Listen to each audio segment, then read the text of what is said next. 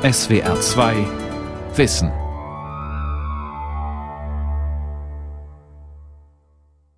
Mit der SWR 2 Aula und dem Thema Stillstand, die Krise der deutschen Philosophie, am Mikrofon Ralf Kaspari. Es ist absurd. Der Impuls des Staunens, Kritisierens scheint der akademischen Philosophie völlig abhanden gekommen zu sein. Sie befindet sich auf einem historischen Tiefpunkt. Keine einzige der 520 meistzitierten Arbeiten aus den wichtigen Philosophiejournalen der Welt stammen von lebenden deutschsprachigen Philosophinnen oder Philosophen.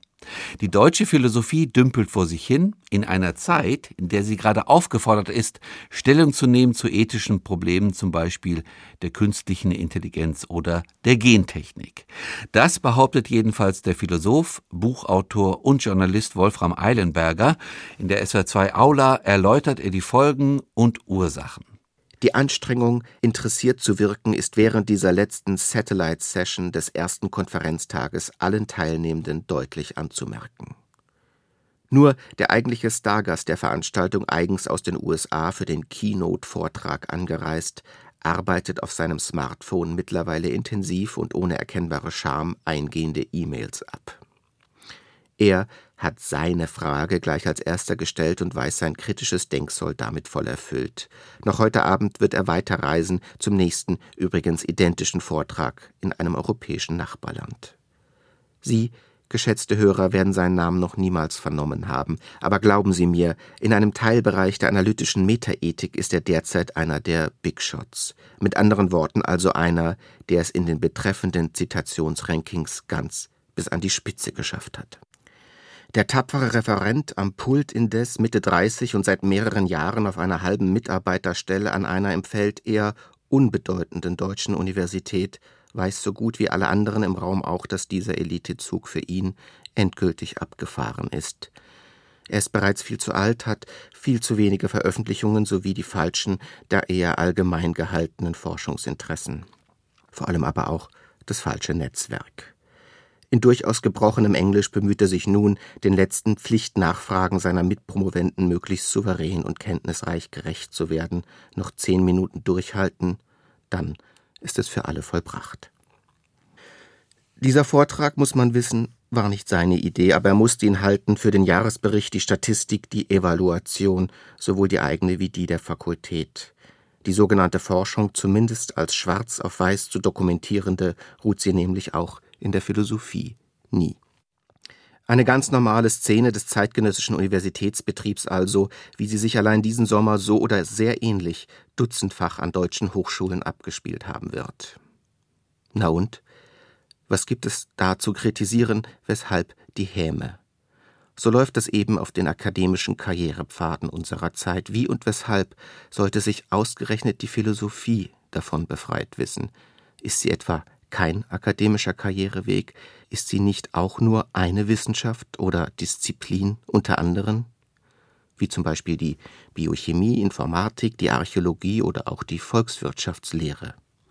Warum sollte man ausgerechnet an die Philosophie andere Bewertungsmaßstäbe anlegen, andere Erwartungen mit ihr verbinden? Ja, warum eigentlich? Das ist nun ganz offenbar selbst eine philosophische Frage, und zwar eine, die sich die Zunft ganz von Beginn an gestellt hat. Die grundlegende Skepsis oder auch der offene Widerstand der Philosophierenden gegen jede Form einer Institutionalisierung steht im Anfang der Tradition selbst. Allein das unterscheidet sie von anderen Fächern der heutigen Universität. Während nämlich an den Eingangstoren der Platonischen Akademie, so will es die Überlieferung, einst ein warnendes Schild angebracht ward, das jedem, der sich nicht ausreichend in der Geometrie geübt habe, den Zugang untersagte, zelebrierten distinkt antiakademische Charaktere wie etwa Diogenes, ungewaschen und verlaust in einer Tonne hausend, auf welchen existenziellen Bedingungen und Haltungen die Freiheit des Denkens in Wahrheit beruhte und während die Sophisten die Adelssöhne Athens für hohe Gelder in der Kunst des Rechthabens schulten, übte ein gewisser Sokrates auf offenem Marktplatz im Dialog mit jedem, der es sich gefallen lassen wollte, denkbar unorthodox und ironiegetränkt, die Kunst des Nichtmehrwissens ein. Die Zweifel sind also alt und die damit notwendig einhergehenden Spannungen auch. Doch benötigt man im Jahre 2018 gewiss nicht das Daimonion eines Sokrates, um im Rahmen beschriebener Konferenzteilnahmen schon konkret leiblich zu erfassen, wie tragisch weit die Philosophie als Kunst des weltöffnenden Fragens sich in ihrer professionalisiert akademischen Form von den sprudelnden Quellen entfernt hat. Wie weit ein schlicht grundmenschlicher Impuls des Staunens, Fragens, Kritisierens im Rahmen der heutigen Kongress- und Publikationsinflation in sein abstumpfendes Gegenteil verkehrt wird genauso wenig wie es eines Blicks auf die zahlreichen Rankings und Evaluationen bedürfte, um festzustellen, dass sich insbesondere die deutschsprachige Philosophie im Jahre 2018 auf einem geradezu historischen Tiefpunkt befindet. Sieht man trotzdem hin, so tritt für den Zeitraum der letzten 25 Jahre beispielsweise hervor, keine einzige der 520 meist zitierten Arbeiten aus den bedeutendsten Philosophiejournalen der Welt stammt von lebenden deutschsprachigen Philosophinnen oder Philosophen. Wesentlich betrüblicher aber noch stimmt folgende Wahrheit. Die letzten großen Sprünge liegen hierzulande mindestens 50 Jahre zurück und weit und breit niemand in sich, der es an Status, Denkkraft und globaler Präsenz mit den heute greisen Granden dieser Ära aufzunehmen wüsste. Jürgen Habermas, 88 Jahre, Dieter Henrich, 91, Robert Spemann, 90 Jahre, Kurt Flasch, 87. Selbst das ewige Enfant terrible der Zunft, Peter Sloterdijk, hat die 70 mittlerweile überschritten. Von einer internationalen oder auch nur interdisziplinären Strahlkraft deutschsprachiger Philosophie kann derzeit keine ernsthafte Rede sein. Was wiederum die Frage aufwirft, wie konnte es im Land von Leibniz und Kant, Hegel und Schopenhauer, Nietzsche und Arendt nur dazu kommen? Schließlich mag man unserer Gegenwart vieles vorwerfen, jedoch nicht, dass sie nicht zu großen und ernsten Fragen Anlass gäbe. Die Digitalisierung revolutioniert den Diskursraum, die Gentechnik greift in die Grundlagen der Schöpfung ein, die künstliche Intelligenz tief in unser Selbstbild. Der Klimawandel fordert globales Umdenken, Ökonomie wie Physik befinden sich in einer schweren Grundlagenkrise, während das Wissen um die Weite und den Reichtum des Universums in einer Weise explodiert, die unsere Stellung im Kosmos abermals fraglich werden lässt. Die Welt ist in Bewegung, die kantische Urfrage, was ist der Mensch, virulenter denn je. Die akademische Philosophie hingegen stagniert in zunehmend irrelevanter Selbstbespiegelung eigener Traditionsverhältnisse. Warum? Wäre es gar die mittlerweile vollkommene Anpassung der hiesigen Philosophie an die gängigen universitären Förderungs- und Bewertungsgestelle, die sie in ihrer idealerweise höchst eigensinnigen Dynamik hemmt? Ihr den Mut und damit auch die Kraft zum relevant Neuen raubt, sie in ihrer Entwicklung ihrer potenziell öffnenden Freiheit dauerhaft lähmt und sediert. Vergeblich jedenfalls wird man heute nach Aufbrüchen spähen, wie sie im Verlauf der 60er Jahre etwa die Hermeneutik Hans-Georg Gadamas, die Diskurstheorien von Jürgen Habermas, die Systemtheorie eines Niklas Luhmann oder die Revolution ideengeschichtlicher Ansätze um Hans Blumenberg bedeuteten.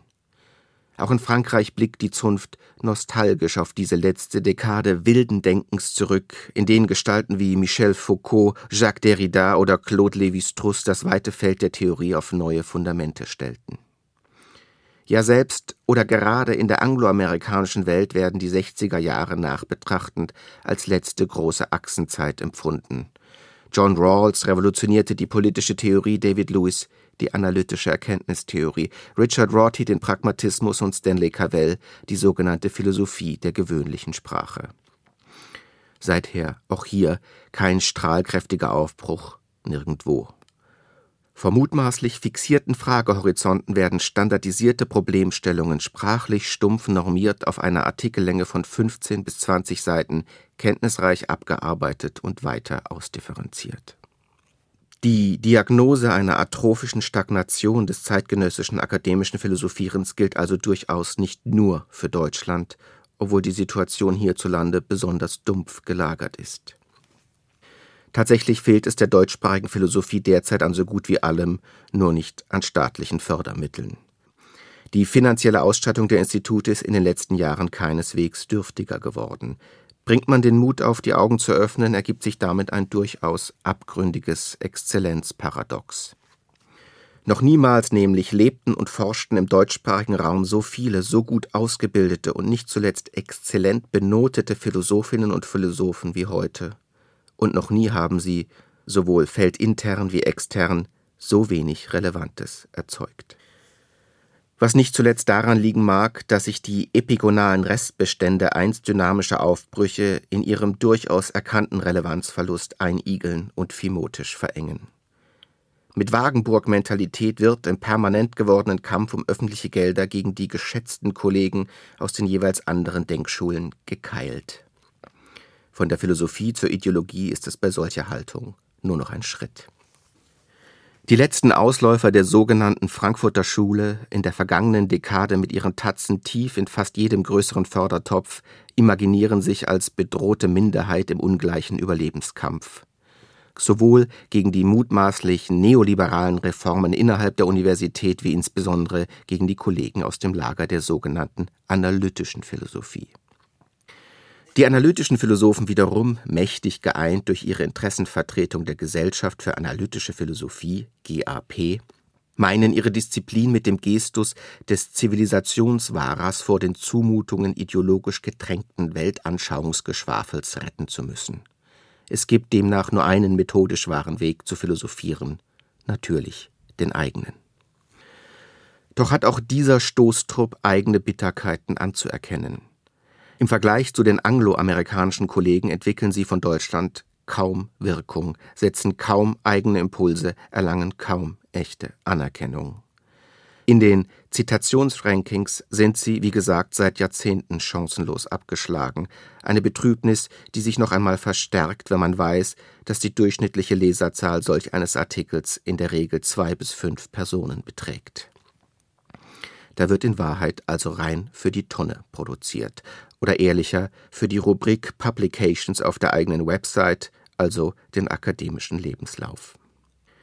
Die globale Ranking-Logik geht derzeit über die Disziplin hinweg wie das Fangnetz eines Fischtrawlers über das Korallenriff. Mittlerweile werden an gewissen Universitäten im Gegensatz zu Fachartikeln eigenständige philosophische Monographien nicht einmal mehr als relevante Forschungsleistung anerkannt. Sie fließen nicht in die Evaluation ein so dackelt insbesondere die deutsche analytische Philosophie, selbst fast nur noch auf Englisch schreibend, den Entwicklungen in den USA ebenso brav hinterher wie der DAX an der Frankfurter Börse dem New Yorker Dow Jones. Immer ein bisschen später, immer ein bisschen schwächer, immer ein bisschen unbedeutender. Nur ein Kind wird dabei glauben, dass diese Konstellation rein auf der Qualität der erzeugten Gedanken beruhte. Hat man sich einmal der normativen Macht von globalem Ranking und Evaluation überantwortet, ist die Bildung von Zitationskartellen als macht- und einflusssichernden Mitteln eine kaum zu unterbindende Folge. Das relevante Sagen haben hierbei die angloamerikanischen Kollegen an ihren vergleichslos gut ausgestatteten Eliteinstituten. Ein rationales Interesse, etwas an den vorherrschenden Zuständen zu ändern, besteht von deren Seite selbstverständlich nicht. Das könnte man auch auf Seite deutscher Institute leicht begreifen, will es aber offenbar nicht. Stattdessen fordern nicht wenige Kollegen gerade aus dem analytischen Bereich die vollkommene Aufgabe von Deutsch als Publikations- und perspektivisch auch als Lehrsprache an ihren Seminaren.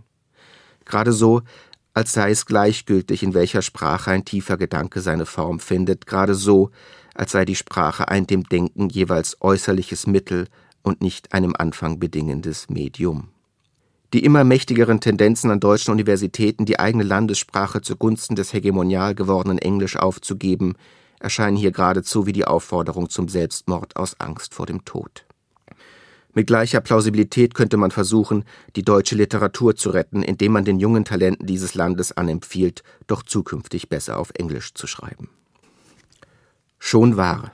Es ist durchaus nicht sicher, ob im Jahre 2018 die Rede von einer deutschen Philosophie noch sinnvoll sein kann. Es ist nicht einmal sicher, ob sie es im Jahre 1818 oder 1918 sein konnte. Aber so zu tun, als sei es gleichgültig, in welcher Sprache ein Mensch stellvertretend für alle den Fragen nachgeht, die ihn als kulturelle Existenz am tiefsten betreffen, ist schlicht und einfach eine Barbarei des Geistes. Ach, wie leicht es ist, so zu klagen, wie lustvoll den totalen Tiefpunkt zu verkünden, sich voller Inbrunst im eigenen Krisensumpf zu suhlen. Und wie urdeutsch. Denn auch dieses Tiefpunktgeraune hat natürlich seine eigene Tradition, es begleitet die Philosophie ebenfalls von ihrem Ursprung an. Wagen wir also mit wachem Blick auf die Gegenwart einmal den radikalen Perspektivwechsel.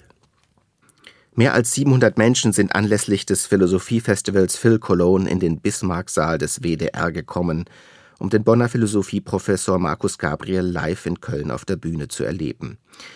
Gabriel ist so etwas wie der einsame Überflieger der hiesigen Szene. Bereits mit 28 Jahren auf eine Professur berufen, weiß er sich fachintern bestens etabliert, wie er auch mit seinem eher populär gehaltenen Werk Warum es die Welt nicht gibt zum veritablen Bestsellerautor aufstieg, dessen Werke mittlerweile in mehr als ein Dutzend Sprachen übersetzt sind.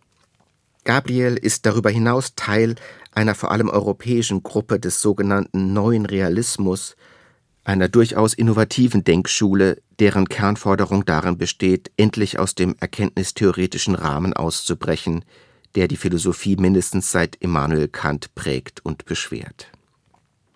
In Gabriels eigenen Worten Der neue Realismus nimmt an, dass es objektive sowie subjektive Tatsachen gibt, die wir erkennen können. Viele dieser Tatsachen sind davon unabhängig, dass wir Überzeugungen dazu haben. Zitat Ende. Da wäre er also ein neuer Aufbruch, da wäre sie also eine neue wilde Schule, frisch im Branding, scharf im Angang und bisweilen sogar selbstironisch in ihrer Anmaßung. Shootingstar Gabriel hält für das zahlende Publikum an diesem Abend aber noch weitere gute Nachrichten bereit. Noch niemals nämlich, verkündet er, sei das Niveau des Philosophierens in Breite und Spitze so hoch gewesen wie heute, selbst ein ganz normaler Professor würde heute mit den ihm zur Verfügung stehenden Begriffen und Unterscheidungsinstrumenten einen leibhaftigen Plato oder Aristoteles wie einen blutigen Anfänger aussehen lassen. Zahlreiche Fehlwege seien mittlerweile korrigiert, einflussreiche Gedankenfehler endgültig entlarvt, vorgebliche Scheinnotwendigkeiten befreiend überwunden. Der Eindruck einer lähmenden Stagnation des Denkens wäre, Gabriel folgend, deshalb vor allem dem derzeitig einmalig hohen Grundniveau geschuldet. Selbst die Sehnsucht nach guruhaften Meisterdenkern, so legt es Zauberlehrling Gabriel an diesem Abend nicht ganz ohne eigene Meisterdenker-Attitüde nahe, habe die heutige Philosophie heilsam verwunden. Insgesamt sei es deshalb doch herrlich, wie weit man es mittlerweile gebracht habe. Man kann diese Haltung nachvollziehen. Vermutlich nämlich hätte kein einziger der einst bahnbrechenden Artikel im Bereich der Ethik aus den 60er oder 70er Jahren, etwa von Denkerinnen wie Philippa Foot oder Bernard Williams, heute auch nur noch die geringste Chance, von einem der führenden Journale angenommen zu werden. Genauso wenig wie Günter Netzer oder Wolfgang Overath heute eine Stammplatzchance bei Hannover 96 hätten oder Jimmy Connors die zweite Runde bei einem Grand Slam Turnier überstünde. Die universitären Denkathleten sind alle bestens trainiert, extrem karriereorientiert und können philosophisch genau das, was der ARD-Fußballexperte Mehmet Scholl unlängst in einer kontroversen Stellungnahme der neuen Generation von Fußballprofis und Bundesliga-Trainern vorwarf, nämlich, wenn nötig auch im Schlaf, 18 Systeme rückwärts furzen. Nur, und auch hier trägt die Analogie zum Sport vollkommen, ansehen bzw. lesen will das gerade in der Philosophie kaum noch jemand, weil dort auf dem Platz einfach nichts geschieht, was irgendeinen wachen Geist wahrhaft interessieren, geschweige denn produktiv desorientieren würde.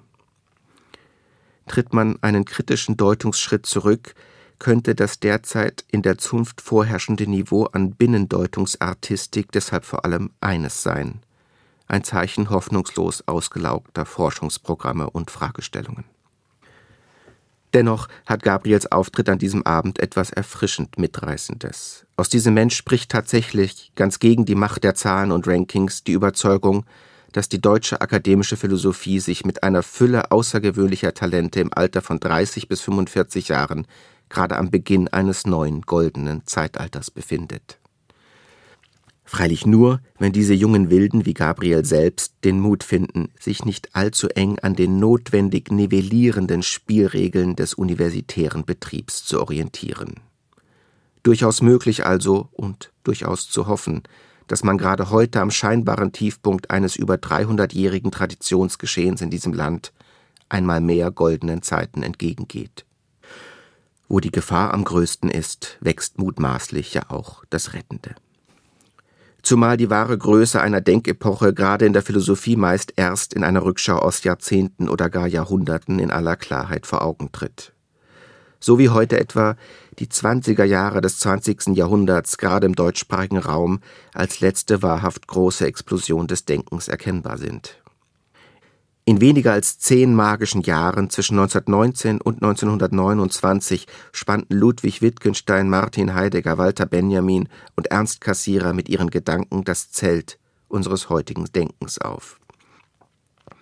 Mit ihren epochalen Werken wie Wittgensteins Tractatus Logico Philosophicus, Heideggers Sein und Zeit, Benjamins Ursprung des deutschen Trauerspiels und Cassirers dreibändiger Philosophie der symbolischen Formen stehen sie im Ursprung sämtlicher heute bestimmender Denkschulen der analytischen Sprachphilosophie wie dem Existenzialismus, der Hermeneutik wie der Dekonstruktion, der kritischen Theorie wie der Kulturwissenschaft und strukturalen Semiotik. Womöglich lässt sich in der Rückschau auf diese Zeit der Zauberer gar so etwas wie ein Bedingungsprofil für große gedankliche Durchbrüche etablieren Zunächst wäre da wohl das zivilisationsbestimmende Gefühl einer tiefgreifenden Krise zu nennen, die sämtliche Bereiche der Kultur, Wissenschaft und Gesellschaft erfasst.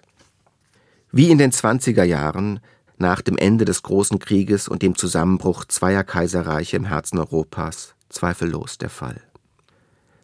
Zeiten schwerer kultureller Desorientierung sind immer Blütezeiten der Philosophie gewesen wenn junge, genial begabte Menschen in diesen Phasen zudem den Mut finden, von ausgetretenen Forschungspfaden abzuweichen, öffnen sich neue Wege, die im Idealfall weit über das ohnehin schwer eingrenzbare Feld der Philosophie hinausführen.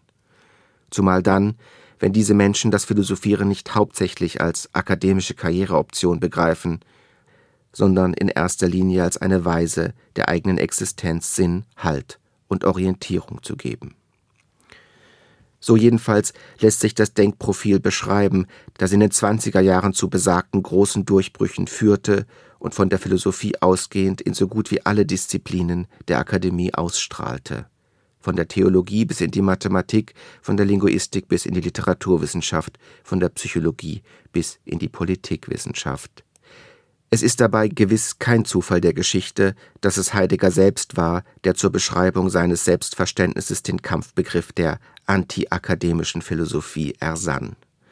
Dass Ludwig Wittgenstein in seinem Leben nur ein einziges Mal an einer Fachkonferenz teilgenommen hat und sich fortan in bleibender Abscheu von diesen Almauftrieben verbeamteten Denkens fernhielt und dass Walter Benjamin anlässlich des letzten philosophischen Kongresses, den er sich als Besucher zumuten wollte, im Jahre 1924 Folgendes zu Papier brachte. Dass die Philosophen die schlecht bezahltesten, weil überflüssigsten Lakaien der internationalen Bourgeoisie sind, war mir bekannt. Dass sie aber ihre Subalternität mit einer derart würdigen Schäbigkeit überall zur Schau stellen, war mir neu zu sehen. Blickt man auf die letzten 300 Jahre moderner Philosophiegeschichte zurück, tritt nämlich auch dies mit eigener Klarheit hervor. Die neuen Aufbrüche kamen über Spinoza, Hume, Schopenhauer und Nietzsche mit schöner Regelmäßigkeit von außerhalb der Akademie. Sie kamen von Gestalten, die sich in bleibend kritischer Distanz zur Philosophie als Karrieredisziplin hielten, und sie kamen nicht zuletzt von Meistern ihrer Muttersprachen, von Denkern, die ihren Kampf um neue Einsichten auch als Kampf um einen eigenen sprachlichen Stil und Sound begriffen. Womit man dann doch wieder in der Gegenwart, dem dicht gebuchten philosophischen Konferenzsommer des Jahres 2018 angekommen wäre. Und damit vor allem der Frage, ob die derzeitig vorherrschenden akademischen Ausbildungs- und Qualifikationsverhältnisse der Sache des Denkens wirklich förderlich sind oder nicht vielmehr schwer schädlich. Jedenfalls werden im derzeit vorherrschenden Karrieregestell gerade die energetischsten Talente angehalten, in ihren potenziell kreativsten biografischen Phasen auf Englisch zu vorgestanzten Fragen in vorgestanzten Formaten zu publizieren. Sie werden angehalten, sich möglichst früh zu einer Denkschule zu bekennen und sich darin möglichst früh publikationsträchtig zu spezialisieren. Sie werden strukturell entmutigt, ihre Einsichten im Sinne der breiten Öffentlichkeit zu vermitteln und einzubringen. Die wenigen aber, die es geistig noch halbwegs lebendig geschafft haben, um das 40. Lebensjahr eine der raren Professuren zu ergattern, stehen dann ohne jede weitere Berufserfahrung und in der Regel auch ohne jede pädagogische Ausbildung oder Vermittlungskompetenz vor ihren Studierenden. 50 Prozent ihrer Arbeit müssen sie fortan im hehren Namen der akademischen Forschung dem Ersinnen und Abarbeiten von Förderungsanträgen und weiterem Verwaltungskram widmen. Und zwar arbeitslebenslang. So war das eigentlich nicht gedacht, vor allem aber so wird nicht eigentlich gedacht. Wagen wir zum Ende deshalb als Philosophen, die wir sind, ein moderates Gedankenexperiment. Vom nächsten Semester an werden an allen philosophischen Lehrstühlen des Landes sämtliche Evaluationen boykottiert.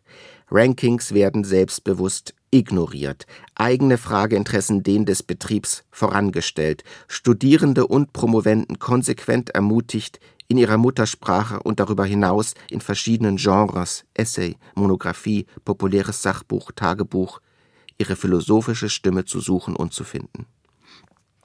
Ja, gewisse Mittel werden dann fehlen, gewisse Gelder nicht mehr fließen, Spannungen mit den anderen Fakultäten unvermeidlich auftreten, manche Pflichtkonferenz ausfallen oder schlicht sinnlos werden. Aber würde auch die Sache des Philosophierens leiden? Die Qualität fortan entwickelter Gedanken, ihre tiefe Wucht und etwaige Breitenwirkung? In Wahrheit glaubt das kein Mensch, weder innerhalb noch außerhalb des Betriebs, was dann doch recht unvermeidbar zu dem einen Schluss führt. Das Erste und Wichtigste, woran es der akademischen Philosophie in diesem Land fehlt, ist weder Geld noch Talent, sondern Mut. Es ist der Mut, sich auf die Berufung des Denkens zu konzentrieren, anstatt auf den Beruf. Es ist der Mut, das zu wagen, was die Philosophie schon immer und von ihrem Ursprung wollte, einen neuen, befreienden Anfang für das eigene Selbst, für uns alle. Das war die SWR2 Aula mit dem Thema Stillstand, die Krise der deutschen Philosophie. Sie hörten einen Vortrag von und mit Wolfram Eilenberger und Sie hörten die Wiederholung einer Sendung aus dem Jahr 2018. Sie können diese und alle anderen Aula-Sendungen wie immer nachhören und nachlesen. Infos dazu finden Sie auf der Homepage www.swr2.de-aula.